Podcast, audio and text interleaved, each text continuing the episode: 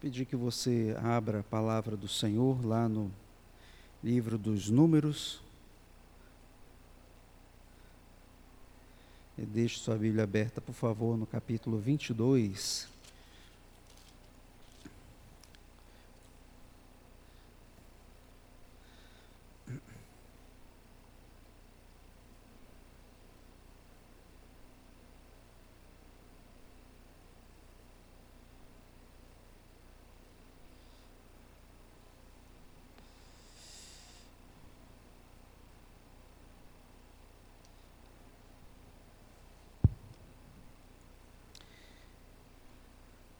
No domingo próximo passado, nós iniciamos uma meditação nesta porção da palavra do Senhor, no Evangelho, e Cristo nos deixou, segundo agora o livro dos Números, quarto livro da lei de Moisés. E nós meditamos do versículo de número 1 até o versículo de número 21 no domingo próximo passado. E ah, nós vimos o quanto o Senhor tem sido fiel com a sua aliança desde os tempos antigos, mas para re recordar apenas e, e também para aqueles que não, não, porventura não acompanharam no domingo passado a exposição pela manhã, o povo de Deus aqui está rumando, rumo, ou está indo rumo à terra prometida, você pode observar, apenas dê uma olhada de relance para aqueles que vieram, que, para, que possam recordar, lembrar, e aqueles que uh, não estiveram possam também tomar pé de o que estava acontecendo aqui, o contexto desse, uh, desse livro, do que estava acontecendo aqui com o povo de Deus, para que possamos melhor apreender a palavra do Senhor. Números capítulo 21, final, o finalzinho deles diz que Israel estava rumando a terra prometida e ele havia eh, destroçado a terra dos amorreus. Depois eles foram, versículo de 20, 20, eh, 33, voltaram, subiram o caminho de Bazã, e Og, rei de Bazã, saiu contra eles e todo o povo a peleja em Edrei mas o Senhor deu vitória novamente ao seu povo. Versículo 35 do capítulo 21, de tal maneira que feriram ele, os filhos e a todo o seu povo, e nenhum deles escapou, e tomaram posse da terra.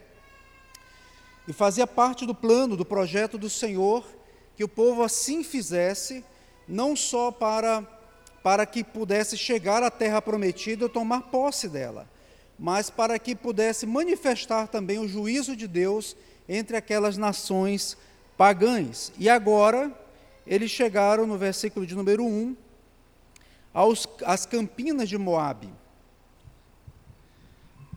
E o rei de Moabe, nós, nós vimos isto no versículo de número 2, chamado Balaque, pensou numa estratégia importante para derrotar aquele povo, porque estava surpreendendo a todos daquela região que um povo que havia sido até pouco tempo atrás escravo na terra do Egito, ah, estava derrotando povos estabelecidos há muitos anos naquela região. E no coração de Balaque veio imediatamente a suspeita de que aquele povo estava sendo ajudado por uma divindade. Era o que havia no coração de Balaque. Então ele pensa eu vou contratar um, um, um, homem famoso nessa região chamado Balaão, e Balaão vai então até aquele povo e vai emitir ah, uma maldição sobre aquele povo, e eles certamente serão derrotados, e facilmente eu conseguirei então obter a vitória sobre aquele povo. E ele então envia mensageiros a Balaão, e diz o versículo de número 6: tamanha era a fé daquele de Balaque em Balaão.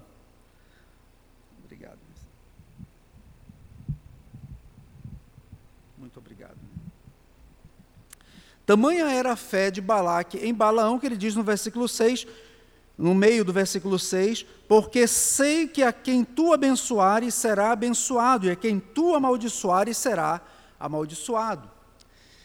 E assim era a fama de, de Balaão. Balaão era um homem poderoso e ele mesmo se julgava assim poderoso sobre as, a, em relação aos povos ali que o procuravam, com certeza, para os seus encantamentos.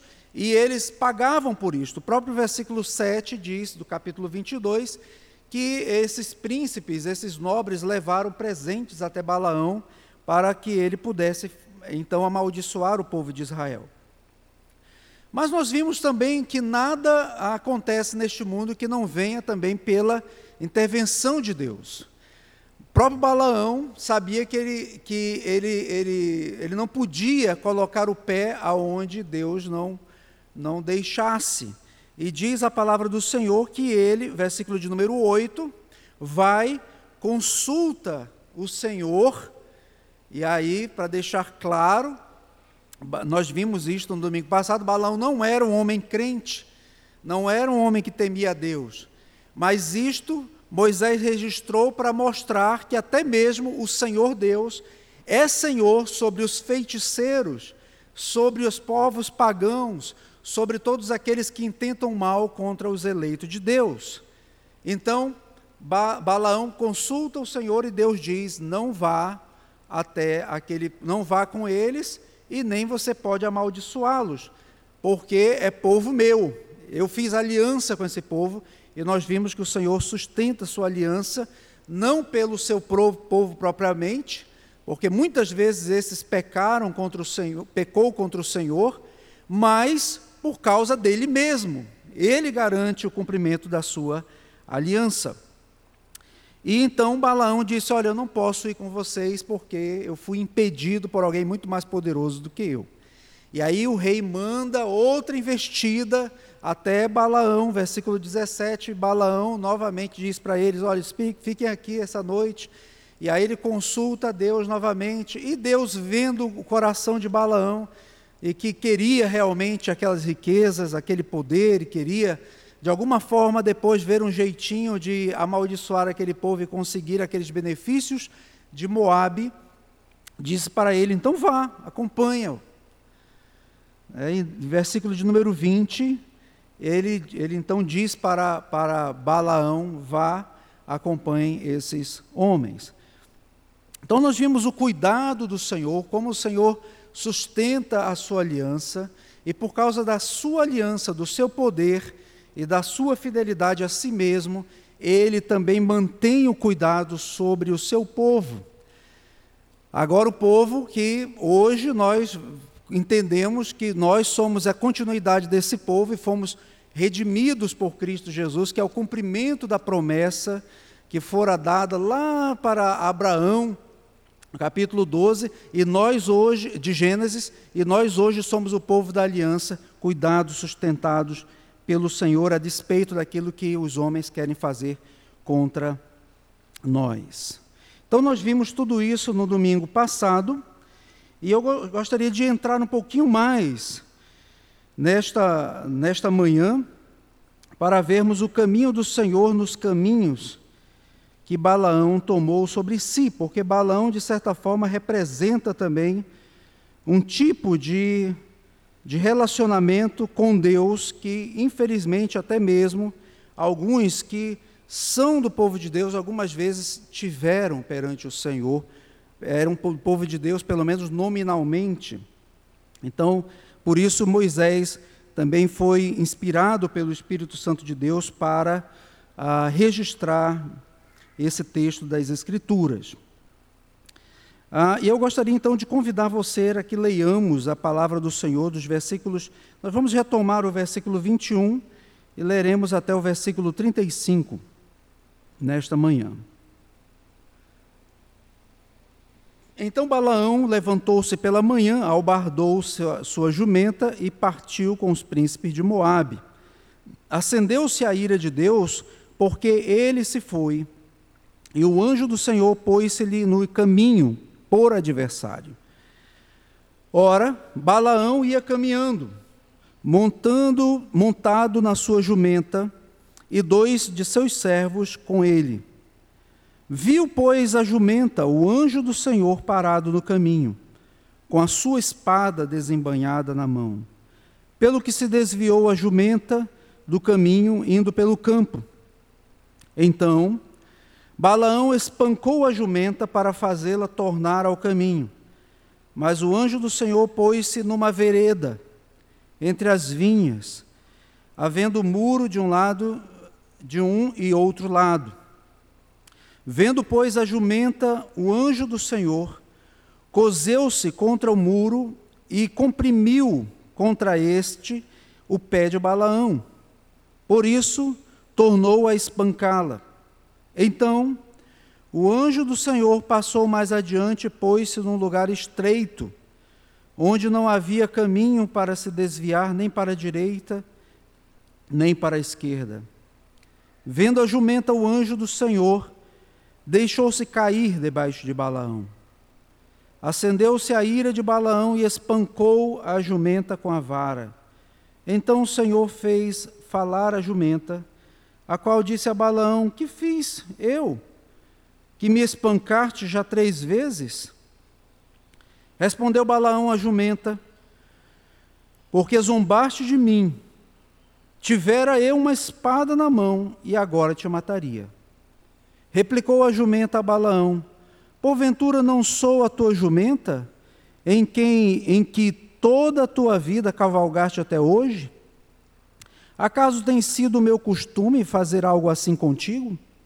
Ele respondeu: Não. Então o Senhor abriu os olhos a Balaão. Ele viu o anjo do Senhor, que estava no caminho, com sua espada desembanhada na mão pelo que inclinou a cabeça e prostrou-se com o rosto em terra.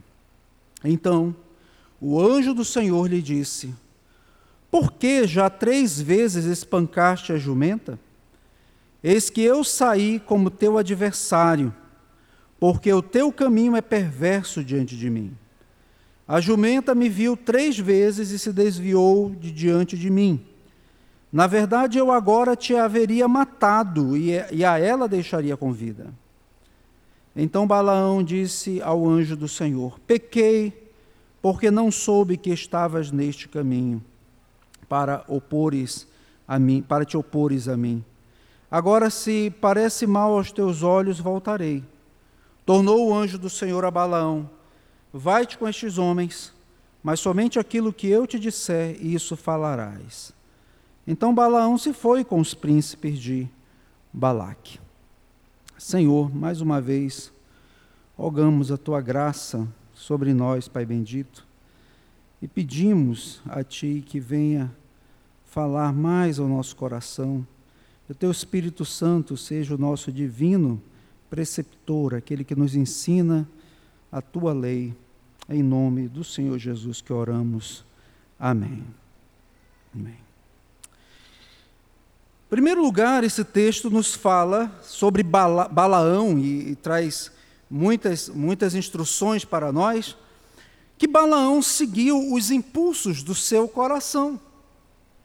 Versículos de número 21 e 22, eu vou retomar ah, isto aqui. Nós vimos, demos uma, uma pequena pincelada no domingo passado, mas eu quero retomar esse tema que é muito importante para nós e, e nesse texto também. Números 22, 21 e 22 diz: Então Balaão levantou-se pela manhã, albardou, quer dizer, preparou, colocou a cela, colocou todas as questões ali que para a sua segurança também sobre a jumenta e para o seu conforto, e partiu com os príncipes de Moabe.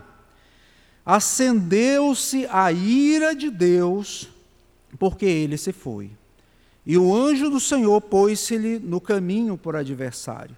Ora, Balaão ia caminhando, montado na sua jumenta, e dois dos seus servos com ele. Bom, conforme nós vimos no domingo passado, Balaão já havia consultado o Senhor e havia recebido a negativa do Senhor para que fosse, uma vez, no versículo de número 12. Só dê uma olhada aí rapidamente. Mas diante das promessas, e ele disse para Balaque: Eu não vou, disse para Balaque que eu não vou, mas como Balaque mandou toda aquela comitiva, todos aqueles presentes, e mandou uma comitiva ainda maior e mais nobre, como diz o versículo 17, ele vai de novo ao Senhor, e este findou por dizer que ele fosse. Entretanto, após partir, o versículo 22 afirma que o anjo do Senhor pôs-se no caminho dele por adversário. Antes ele diz: acendeu-se a ira de Deus, porque ele foi e o Senhor se pôs por adversário. E o anjo do Senhor se pôs no seu caminho. E é importante destacar aqui que ah, esse, essa expressão, esse termo, ou esse nome, aliás, usado aqui, anjo do Senhor, é para destacar a manifestação de Deus ali naquele momento, como o Cristo Senhor, ainda não encarnado, pré-encarnado, mas a presença de Cristo ali, e que nós conhecemos na, teo, na teologia por teofania, quer dizer, a manifestação de Deus ali, uma manifestação de Cristo no Antigo Testamento. Então, sempre que você, se você vir em algum momento nas Escrituras essa, esse nome, anjo do Senhor, em letras maiúsculas, é para destacar que ali não é simplesmente um anjo, um emissário de Deus, mas se trata do próprio Cristo presente ali naquele lugar. E a pergunta que alguém poderia fazer é por quê? que Deus se irou dele ter partido e ter ido com Balaão, se diz o versículo de número 20 que ele permitiu que ele fosse. Como nós vimos também no domingo rápido passado um pouquinho, Deus fez isto para expor a vergonha de Balaão. Deus disse: Balaão, vá para que Balaão então ficasse envergonhado daquilo que ele iria fazer sobre Balaão, para que essa vergonha de Balaão se tornasse em juízo e julgamento sobre Balaque e também sobre Balaão, e no final das contas manifestar o poder de Deus. Mas o ponto que fica claro para nós, ou que deve ficar claro para nós, é que Balaão já sabia qual era a vontade de Deus. E mesmo assim insistiu perante o Senhor. Há pessoas que se perguntam qual é a vontade de Deus. O que, que Deus quer para mim neste aspecto, neste ponto? E didaticamente nós poderíamos até dizer que a vontade de Deus ela, ela, ela é conhecida de, de algumas formas, pelo menos de três formas. Os homens, ah, os teólogos, tentam sintetizar apenas para o nosso entendimento. Existe a vontade de Deus que nós chamamos de decretiva ou soberana, que é ah, que resumidamente seria o que Deus tem vontade de fazer, ele faz. Por exemplo, na eternidade, o Senhor resolveu, em algum momento na eternidade da sua existência, criar o mundo e criar o universo e tudo que há do mundo, criar do nada algo. E efetivamente assim ele o fez, decretando pela força do seu poder e pela sua palavra, então tudo veio a existir do nada. Há também uma vontade chamada perceptiva, que ela é associada aos mandamentos ou aquilo que a palavra de Deus prescreve para o homem. Essa é a vontade, a, a vontade de Deus expressa aqui e que os homens descumprem-na quando pecam contra o Senhor. Por exemplo, Deus já colocou eh, desde sempre: não terás outros deuses diante de mim. Mas os homens fabricam deuses no seu coração e pecam contra o Senhor quando obedecem a esses deuses. Então, essa vontade, ela é, de alguma forma, que, ela pode ser quebrada. E também há a vontade que nós chamamos de dispositiva de Deus, que é a vontade que tem a ver com a, a disposição de Deus em relação ao homem, ou a disposição básica de Deus em relação ao homem. Por exemplo, Deus afirma não ter prazer na morte do ímpio. Mas ele pune o ímpio. E por que, que ele o faz? Porque ele é um reto juiz. Ele não tem prazer, mas ele, ele ama a justiça que está nele, e por isso que mesmo como um juiz que tem que muitas vezes punir o seu próprio filho, ele o faz. Porque ele ama a sua justiça. Então, mesmo ele não tendo prazer na morte do ímpio, ele faz. E a, a, assim como Balaão, muitos hoje distorcem o que dizem as Escrituras para seguirem os caprichos do seu próprio coração. Na semana passada eu cheguei a ilustrar isto ah, com aquela questão do jovem ou da jovem que chega apaixonada e diz assim: Ah, pastor, ah, eu estou apaixonado, mas o fulano ou a Beltrana ah, não é crente, mas olha, é uma pessoa que ama os seus pais. Ele não teme o Senhor, mas o pai dele, inclusive, é uma pessoa honesta e ele também. É uma pessoa trabalhadora. E aí, essa, o que essa pessoa de alguma forma está tentando achar no meu discurso, ou naquilo que eu possa dizer, ou um pastor fiel possa dizer, é: olha, ok, então nesse caso, parece que Deus está abrindo uma exceção para você. Ué, mas Deus já deixou explícito na Sua palavra que não há comunhão na luz com as trevas. Os servos de Deus têm que casar com a serva do Senhor. Então, esse é um ponto pacífico. E a pessoa diz assim: Mas eu já orei para que Deus tire, arranque do meu, do meu coração. Por que, que Ele não tira essa vontade do meu coração? Porque o problema é que o seu coração enganoso está tentando te dizer que Deus está abrindo uma exceção para você. Mas é uma mentira, é um desejo do coração e Deus não vai tirar. Porque Deus está dizendo para você: faça morrer esse desejo do coração. E aí é luta espiritual diante do Senhor.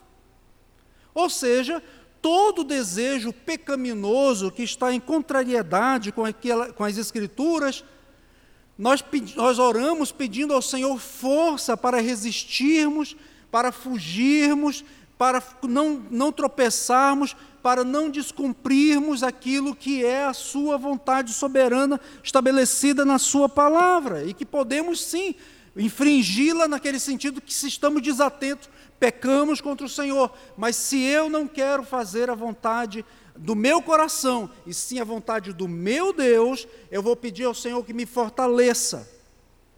Por isso que é uma balela quando alguém diz assim: olha, eu até lutei, eu até tentei, mas eu vi que é a vontade de Deus é que eu então ceda, ou então que eu faça, ou então que eu me entregue.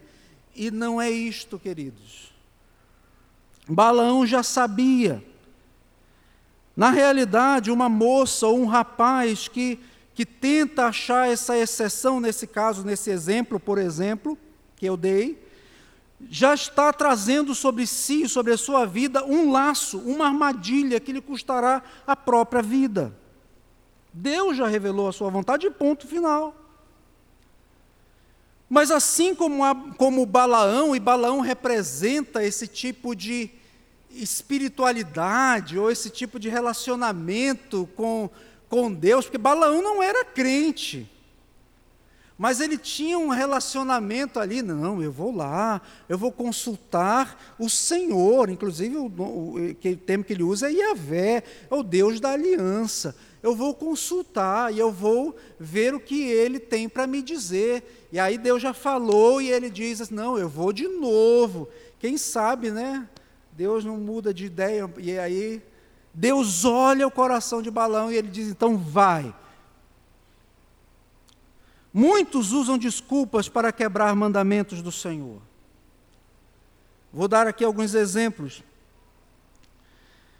Alguns podem orar assim: Senhor, meus pais não concordam com meu namoro, sabe, Senhor? Eles acham que eu sou muito nova, que esse rapaz, mesmo sendo crente, Senhor, ele não tem condições de assumir família. Mas, Senhor, eu e o Senhor sabemos que ele é um homem é o homem da minha vida, não é, Senhor? Meus pais não entendem. Meus pais não compreendem. Ou então alguém vai orar assim: olha só que oração piedosa. Senhor, a liderança da minha igreja não concorda que eu seja pastor. Ela não concorda. Inclusive, até o pastor do presbitério também diz que não concorda, mas Senhor, o Senhor sabe que eu sou um chamado por ti. Então, se eles não concordam, eu vou mudar de igreja, porque essa igreja não está sabendo daquilo que eu e o Senhor sabemos, que o Senhor me chamou para a obra.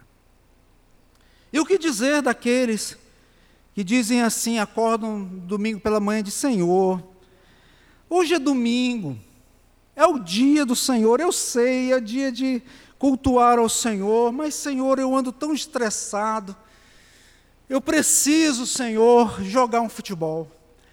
O Senhor sabe, Pai, que isto é só esse domingo, mas eu preciso, porque eu estou tão cansado, Senhor. Eu sei que tu vais entender. Perceba a armadilha aqui. É lícito que você queira casar. É nobre, aliás, a palavra de Deus diz: aquele que almeja o episcopado, excelente obra almeja. Então, é mais do que nobre alguém querer ser um pastor.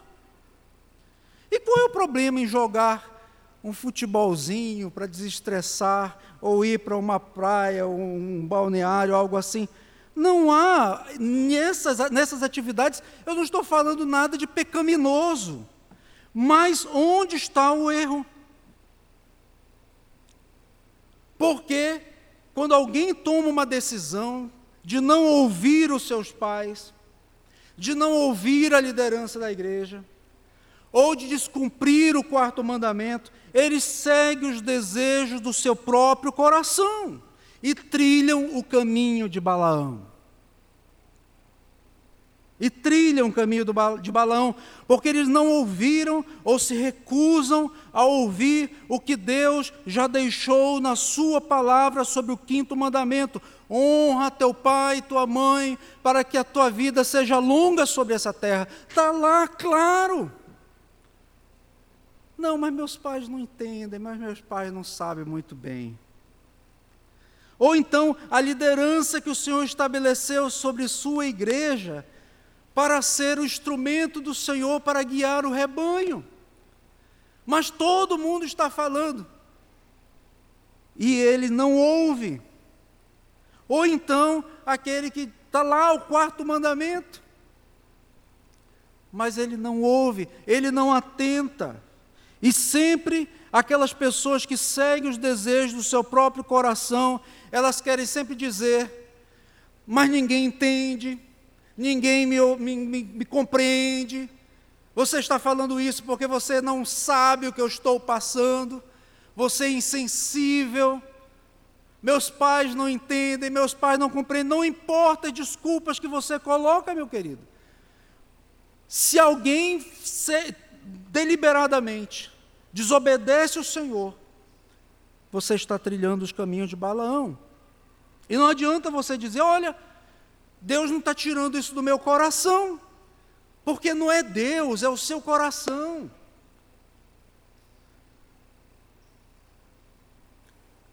Nesse caso, ao seguir um plano obstinado como esse de pecar contra o Senhor, Cristo estará dizendo para você: vá com eles.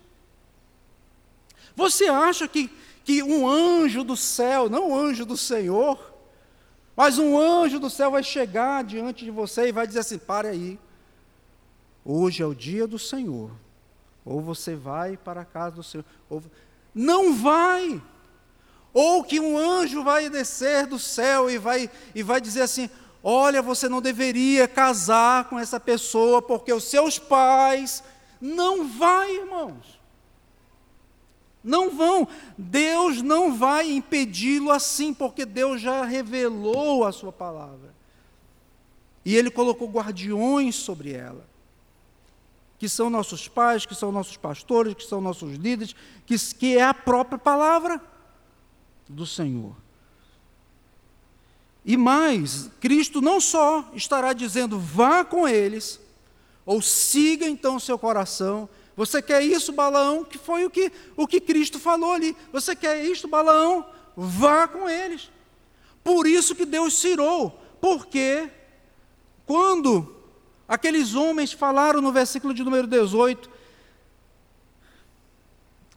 eles haviam dito, talvez assim: Olha, Balaão, você vai ter ainda mais prata, mais ouro. E aí Balaão responde para aqueles homens: Ah, mas olha só, ainda que a Balaque me desse uma casa cheia de ouro, tá, eu não posso, sabe, desobedecer. Mas no fundo o coração dele queria desobedecer a Deus. Nós precisamos entender, irmãos, a natureza da tentação. No fundo, o nosso coração quer, por quê? Porque nós somos maus. Não adianta eu criar desculpas. Eu peco porque eu quero pecar. Quando eu peco, é porque eu quis pecar. Assim como Balaão foi porque ele quis ir. Irmãos, e isto tem que nos fazer temer e tremer porque quando Cristo também diz, vai com eles, o que, que diz em seguida? No versículo de número 22, o anjo do Senhor pôs-se-lhe no caminho, no caminho que ele se propôs a seguir, por adversário.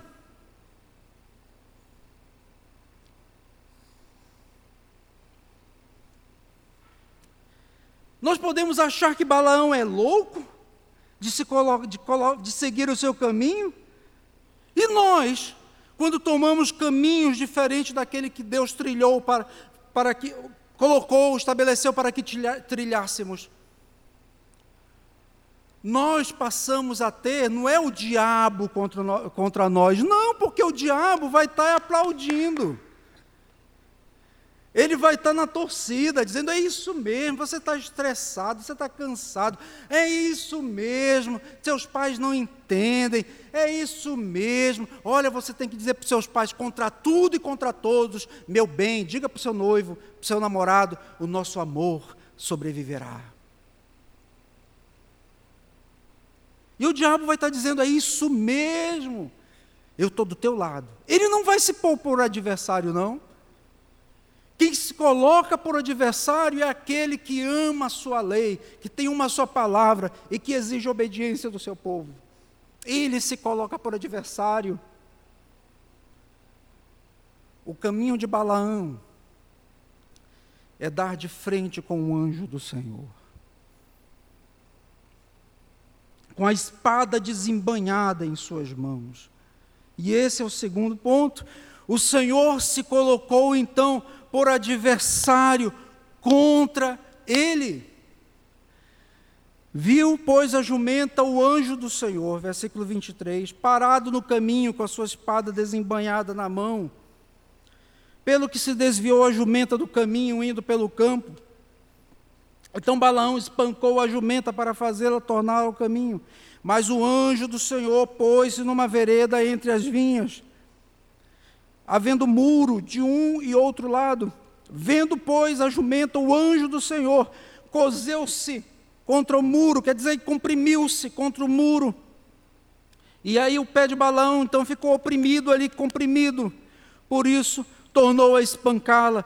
Então o anjo do Senhor passou mais adiante, posto no lugar estreito, onde não havia caminho para desviar nem para a direita nem para a esquerda. Vendo o anjo do Senhor, deixou-se cair debaixo de Balão, desabou. Acendeu-se a ira de Balão e espancou a jumenta com a vara. E a partir de agora, irmãos, essa história ela ganha, ganha alguns aspectos, alguns traços tragicômicos. Mas o Senhor quer ensinar importantes lições para o seu povo, por isso que ele disse para Balão lá atrás: vai. Eu vou mostrar uma situação interessante para vocês. Conforme então nós destacamos, o fato de um homem prosseguir no seu caminho pecaminoso não significa que Deus estaria, eu esteja aprovando aquele caminho. E aquela história de, sabe, eu já ouvi algumas pessoas dizendo assim: olha, isso é a vontade de Deus, as portas estão abertas. As portas estão abertas, as portas da esperança. Está aberta. Deus até falou: vá. As portas estão abertas. Cada vez que eu olho para situações como essa, eu tremo, irmãos, diante de portas abertas. Porque as pessoas só acham que as portas abertas, pelo fato de serem mais fáceis de entrar, é a vontade de Deus. Muitas vezes Deus abre portas para testar o nosso coração.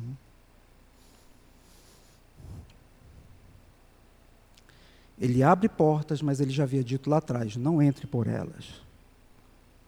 Não entre. Então, cuidado com essa história de portas abertas, do caminho mais fácil.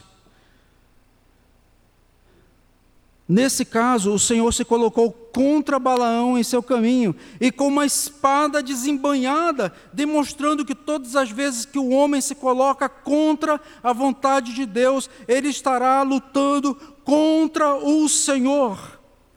Irmãos, naquele dia, é o que o texto da palavra do Senhor Deus nos, nos mostra, a mula viu uma das cenas, a jumenta de Balaão, viu uma das cenas mais aterradoras que ela pôde ver na vida. Ela viu aquilo que, poder, que assustou-a completamente. Ela viu o Senhor dos senhores, o seu Criador, o anjo do Senhor, o Cristo bendito, com uma espada nas mãos símbolo de juízo, de justiça, de vingança pela sua glória.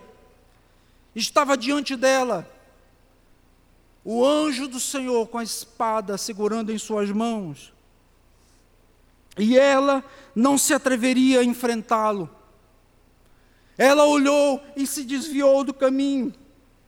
Balaão, versículo 23, espancou-a. Ela então seguiu por uma vereda no vinhedo, com um muro de um lado e outro, e lá está novamente o anjo do Senhor com a sua espada desembanhada, aquela, aquela imagem de terror. Ela então se comprime no muro, a ponto do pé de Balaão ser comprimido, ser esmagado ali no muro, e Balaão espanca ainda mais. Então o versículo 26 diz que o anjo do Senhor se colocou num lugar estreito, em frente, onde não havia onde ela se desviar.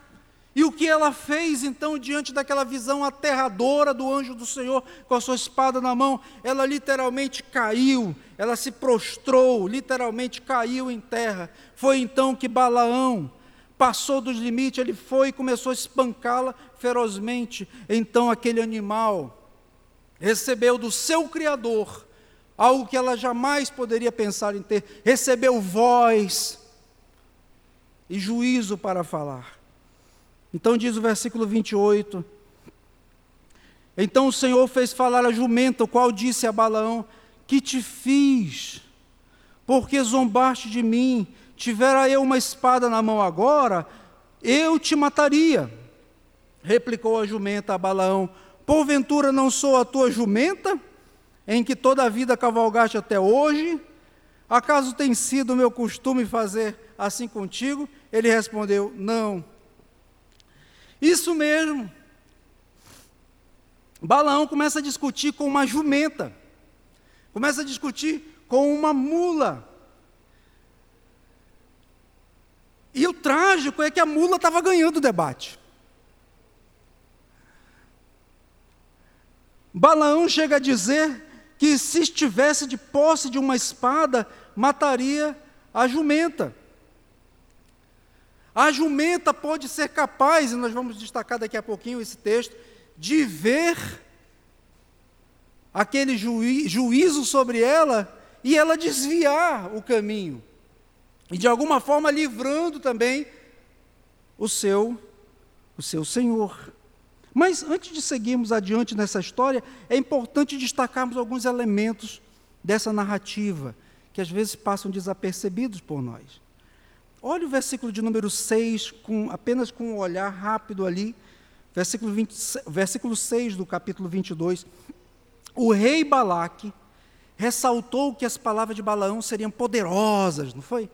para subjugar o povo de Israel. Na realidade, as palavras de Balaão não conseguiam sequer subjugar sua jumenta.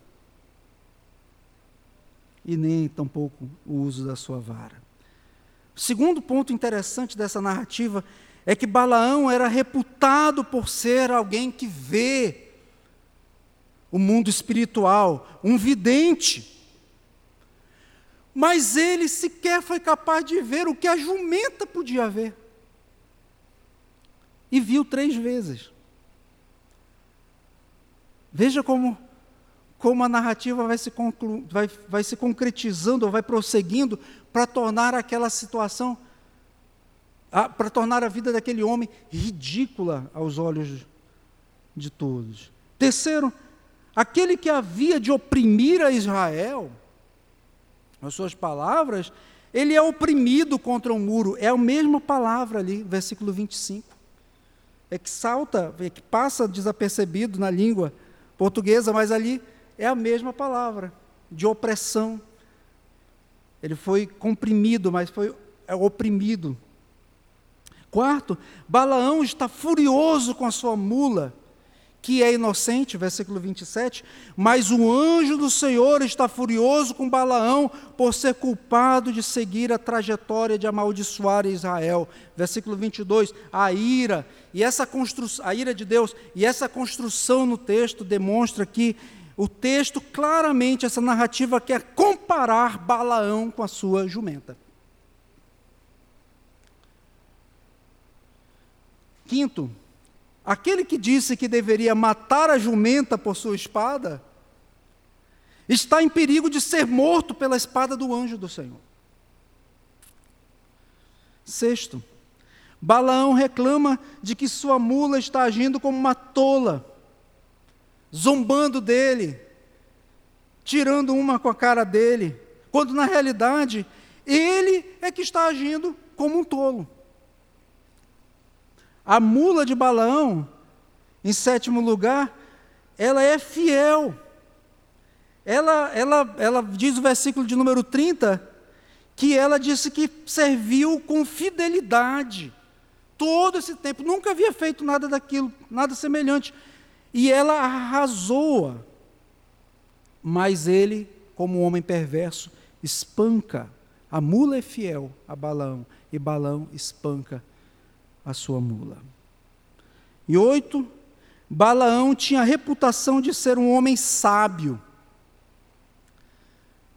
Mas a maneira como a mula defendeu-se no versículo 30 mostrou que, que ela era muito mais sábia do que ele. São detalhes importantes para nós, porque a, a, o Senhor, através dessa história, ele quer mostrar essa ironia ou essa, essa, essa situação ridícula, exatamente para mostrar que Balaão mostrou-se perante os olhos de Israel e perante os olhos das nações, o grande mago feiticeiro Balaão, que ele era cego, burro, menos articulado, mais sábio, menos justo, mais bruto e menos razoável que a sua mula.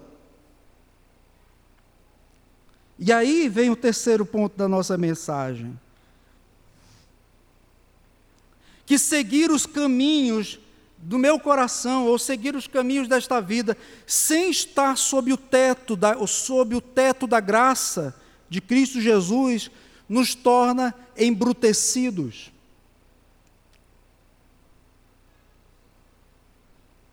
Então o anjo do Senhor lhe disse: versículo de número 30, 32, porque aí é o Senhor abre os olhos de Balão e ele enxerga. E aí ele se prostra ali, e o anjo do Senhor lhe diz: Por que já três vezes espancaste tua jumenta?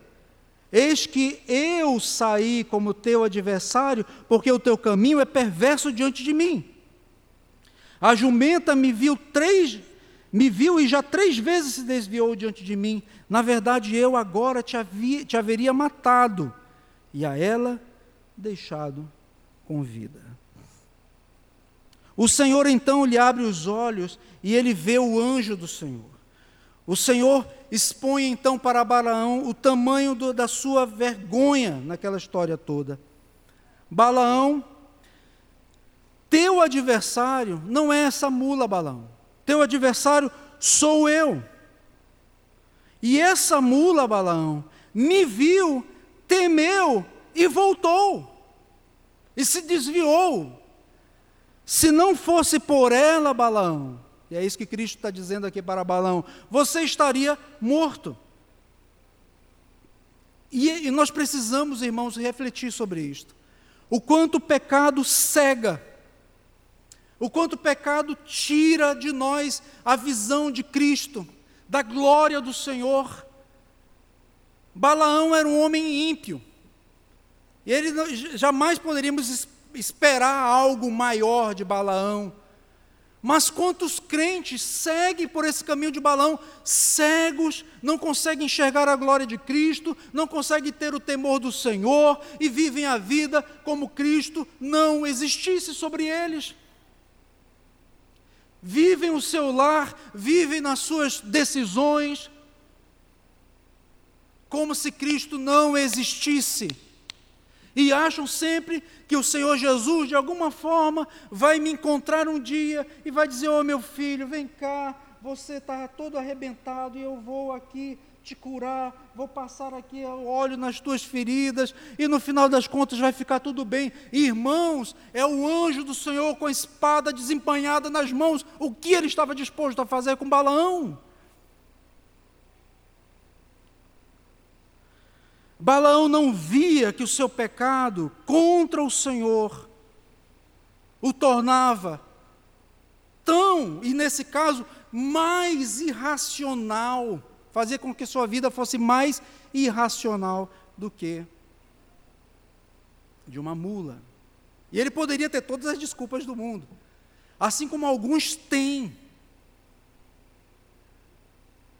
É preciso que nós conheçamos a vontade do Senhor e sigamos a Sua vontade.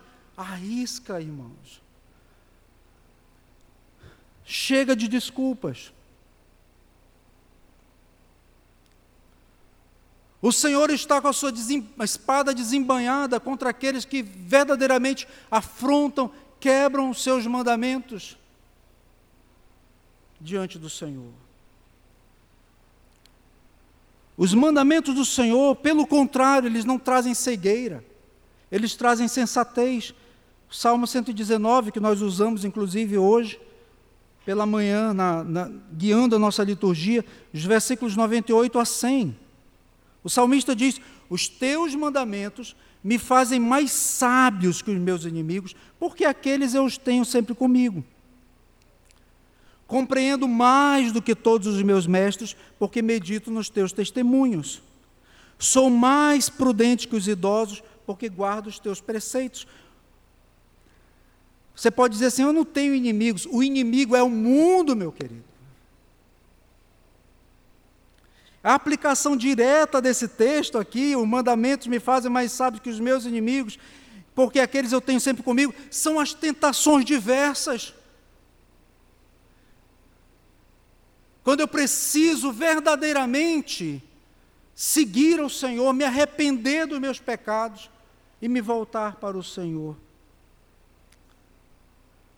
Os teus mandamentos me fazem mais sábios que os meus inimigos, compreendo-os mais do que todos os meus mestres, porque medito, e até mesmo os, os idosos, e olha que aqui os idosos, naquela cultura principalmente, tinham a primazia de serem os sábios. Ele dizia, mas eu sou mais prudente do que os idosos, não é no sentido de desrespeito aos idosos, mas é no sentido de exaltação da lei do Senhor no meu coração. Quando nós andamos e trilhamos os mandamentos do Senhor, eu consigo então compreender o que está acontecendo de fato. Os meus olhos estão abertos e atentos. Meus irmãos, precisamos rever os nossos caminhos avaliar as veredas que temos trilhado. Maridos, nós precisamos aprender ou voltar a pastorear o nosso lar, aqueles que não têm feito. Analisar os caminhos por onde temos levado o nosso pequenino rebanho, a nossa casa. Solteiros, é preciso que a glória de Cristo esteja sobre você Que você não esteja engajado nem com sites pornográficos, nem com namoros impuros, porque o anjo do Senhor está com a sua espada desembanhada em suas mãos. É preciso que nós sejamos homens e mulheres de Deus comprometidos com o Senhor, amados. Porque é muito fácil nós olharmos para Balaão e dizer: Eu não sou feiticeiro como Balaão. Eu não sou perverso como Balaão. Eu não sou como Balaão. Mas lembre, Balaão falava com Deus. Mas não era salvo. Balaão chegou a dizer: Eu não vou com vocês porque Deus me impediu. Mas não era um homem de Deus.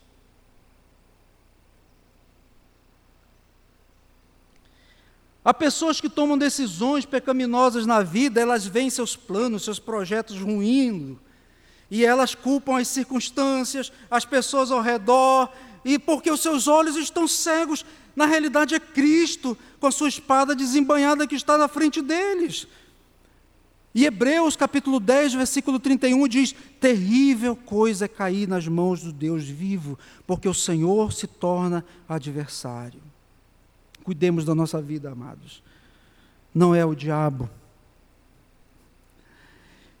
Nós temos é que temer aquele que tem a espada desembanhada, Cristo, para que ele não esteja contra os nossos planos.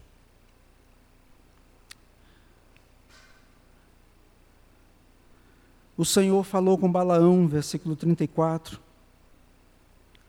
E é interessante que Balaão diz aqui: pequei porque não soube que estava neste caminho para te opores a mim.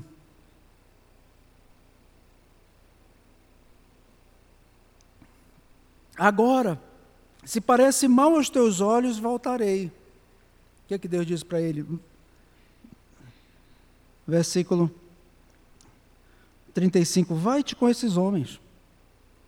Vai-te com esses homens. Por quê? Sim, a, a, Balaão estava com medo. Balaão estava constrangido. Balaão tinha tudo isso aí, mas ele não estava arrependido, estava? Não, porque o ímpio não se arrepende.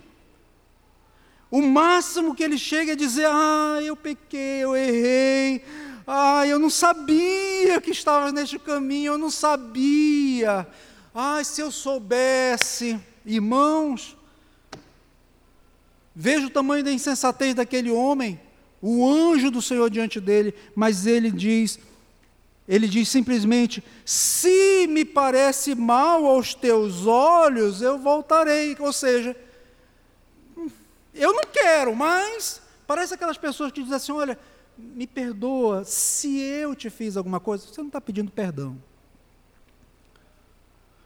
O perdão você sabe, você diz assim: me perdoa, porque naquele dia eu fiz isso, isso, isso contra você, meu irmão. Me perdoa, me perdoe em Cristo Jesus. Mas você diz assim: ah, tá bom, tá bom.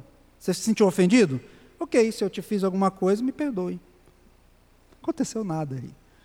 Não houve perdão, não houve arrependimento, não houve nada. Balaão diz a mesma coisa. Se me parece mal aos teus olhos, se o Senhor não quer que eu vá, tem certeza que o Senhor não quer que eu vá?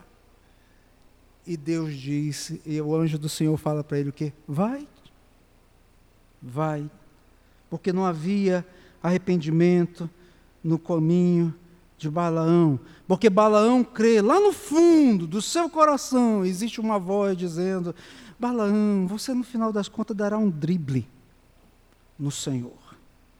Você será coroado com as riquezas de Balaque. Não houve transformação em Balaão. Não houve arrependimento.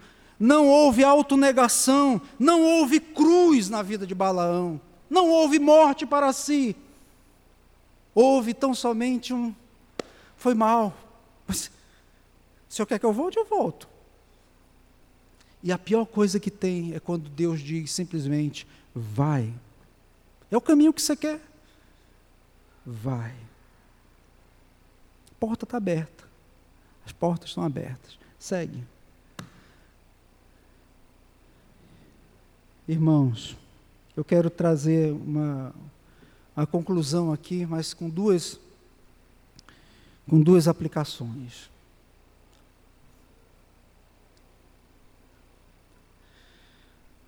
Primeira delas, pensando naqueles que não temem ao Senhor. Se você, porventura, chegou aqui nesta manhã e você não tem a Cristo como Senhor da sua vida, você pode dizer assim: Mas, pastor, eu sou religioso, eu sou uma pessoa honesta, eu faço, eu procuro até obedecer meu pai e minha mãe.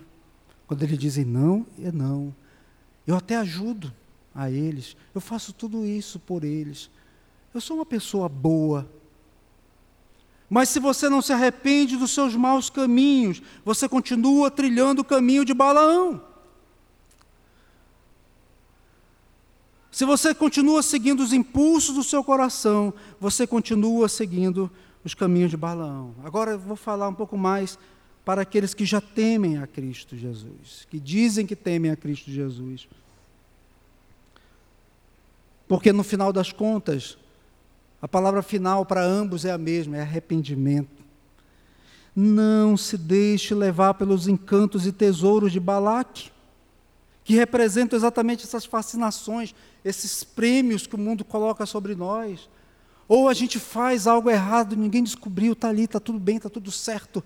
E vida que segue. Não se encante com as fascinações e os prêmios de Balaque.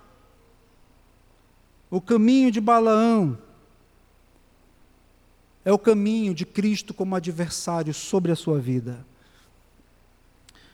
E ele estará lutando contra você e se porá por inimigo da sua vida. Mas se porventura você ouvir a voz do Senhor, você ouviu a voz do Senhor, não faça como Balaão. O Salmo 32, versículo 8 a 11.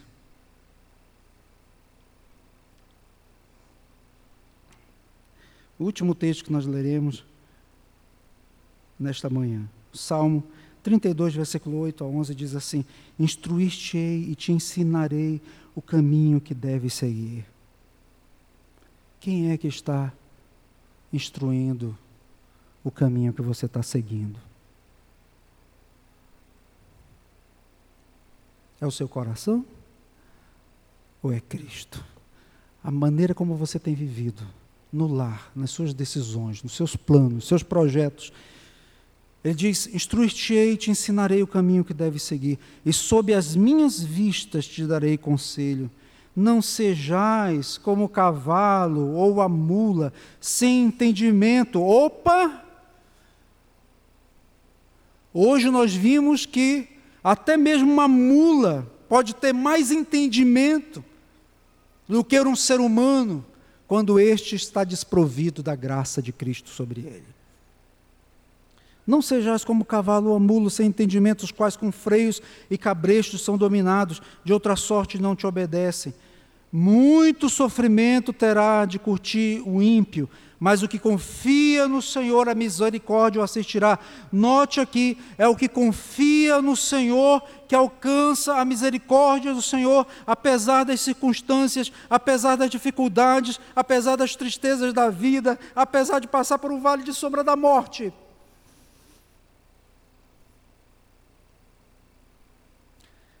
A misericórdia do Senhor o assistirá. Mas se você anda como um ímpio, não importa se você diz, mas eu fui eu fui, professei a minha fé, eu fui batizado, eu frequento essa igreja há muito tempo, eu sou filho dessa igreja, não importa nada disto. Se você toma decisões como ímpio, você é um ímpio aos olhos do Senhor.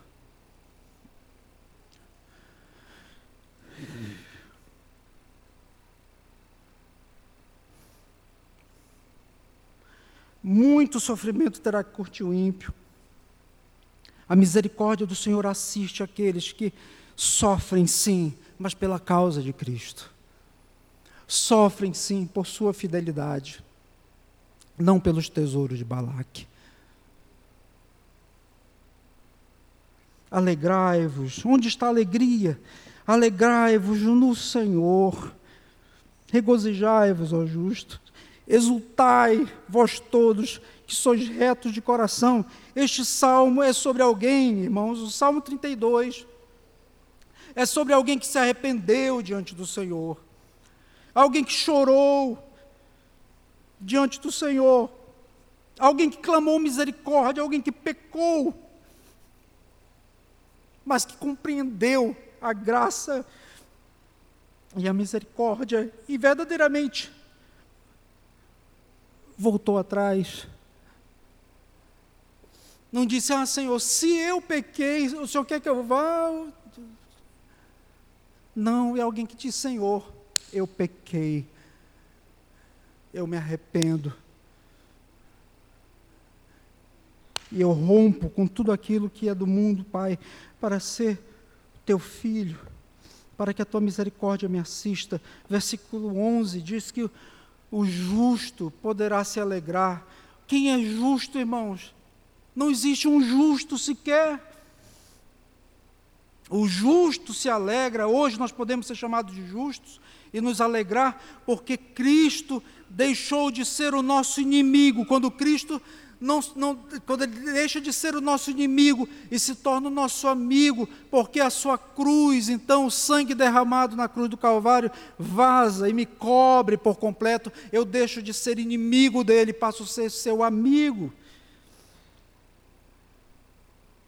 Passo a ser então justo, eu então sou justificado, não pelos meus méritos, porque meu coração é tão mau e tão enganoso na sua natureza quanto de Balaque e o que de Balaão foi. Mas é porque Cristo, pela sua obra, fez. É por isso. E aí, então, eu passo a buscar a instrução, os caminhos do Senhor, em obedecer a sua lei, e que eu entendo que tudo mais é caminho de Balaão. Tudo mais é caminho de Balaão. Cristo esteve ali com Balaão em seu caminho e ele não o viu e nem, nem ouviu, porque não era ovelha do seu pasto. Hoje ele está aqui no seu caminho.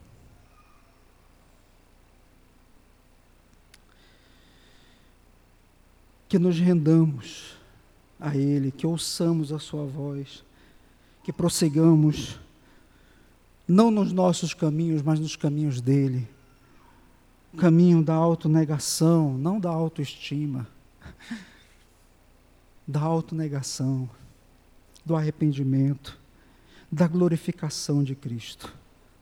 Amados. E assim, sim, o salmista diz aqui: alegrai-vos, o regozijo, a alegria, a exultação acompanharão a nossa vida mesmo nos momentos de tristeza, mesmo nos momentos de lágrimas, porque Ele estará conosco pela sua fidelidade e misericórdia.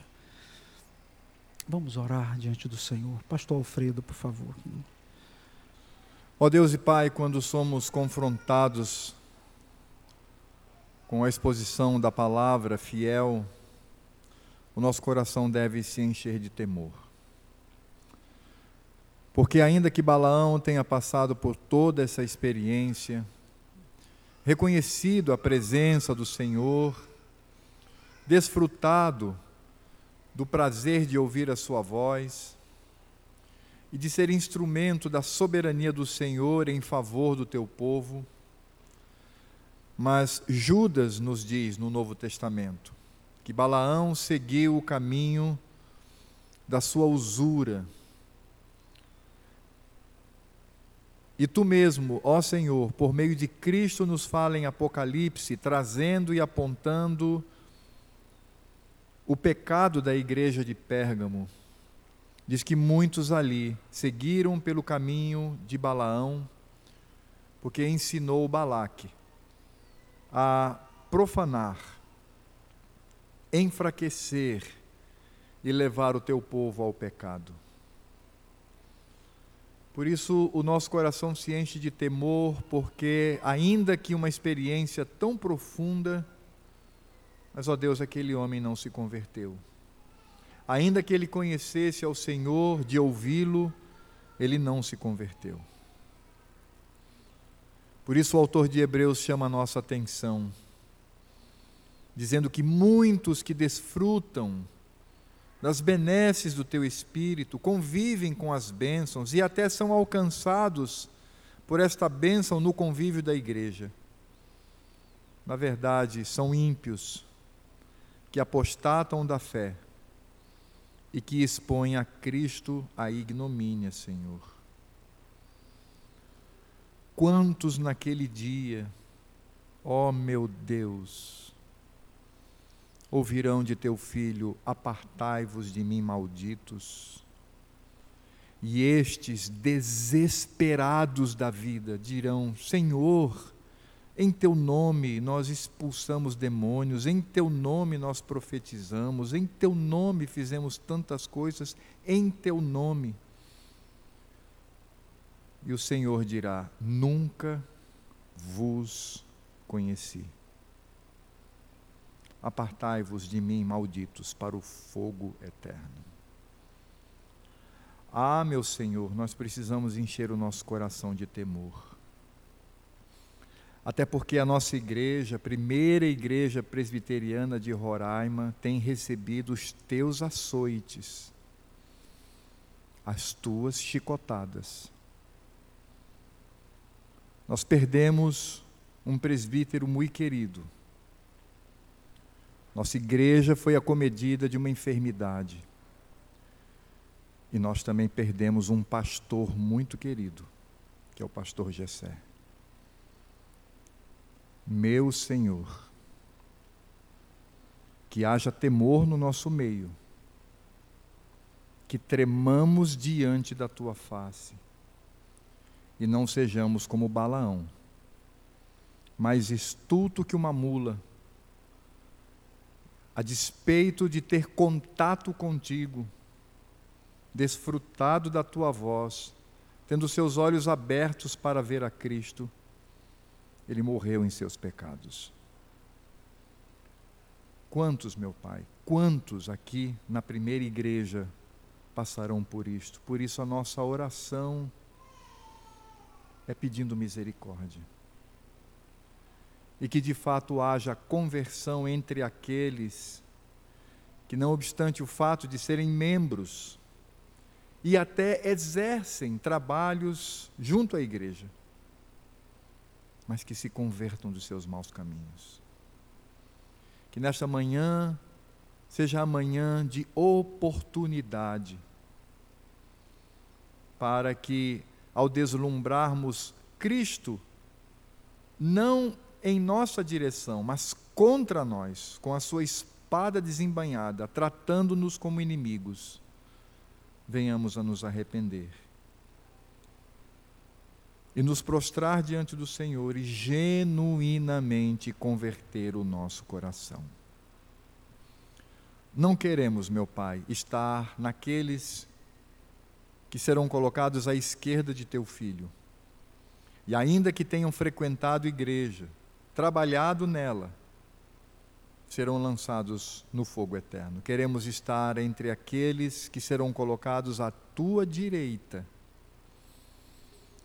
porque a despeito do pecado foram alcançados pela tua graça, desenvolvendo um coração contrito, arrependido e desejoso em servir ao Senhor. Ó Deus, a vida cristã, ela não se manifesta em último grau nas minhas palavras, naquilo que eu faço na igreja, naquilo que eu ouço, mas como o próprio Cristo afirmou, o nosso cristianismo se manifesta em última instância quando fazemos a tua vontade. Por isto clamamos por misericórdia. E nós te louvamos e mesmo diante do temor e tremor, podemos nos alegrar diante da tua face, porque a misericórdia está sendo oferecida, a tua graça está sendo oferecida. Por isso, que não sejamos como jumentos ou mulas, mas que sejamos como aquela jumenta que foi dotada de inteligência e reconheceu ao Senhor. Que sejamos Sim, Pai, mulas e jumentos dotados de sabedoria. E que venhamos a desfrutar da tua graça. A palavra de Cristo ali na narrativa é muito clara. Eu te mataria, Balaão, mas deixaria a jumenta viva. Queremos ser como esta jumenta, meu Pai, não como Balaão, mas como esta jumenta, para desfrutar da tua graça, do teu amor, da tua misericórdia, do teu sorriso e do teu abraço. Inunda-nos com teu espírito e que haja arrependimento nesta manhã. E agora que a graça do Senhor Jesus, o amor de Deus Pai e toda a atuação do Espírito Santo, que é o Espírito de Cristo, caia sobre nós como bênção e sobre todo o povo de Deus espalhado nessa terra, agora e para todos sempre. Amém.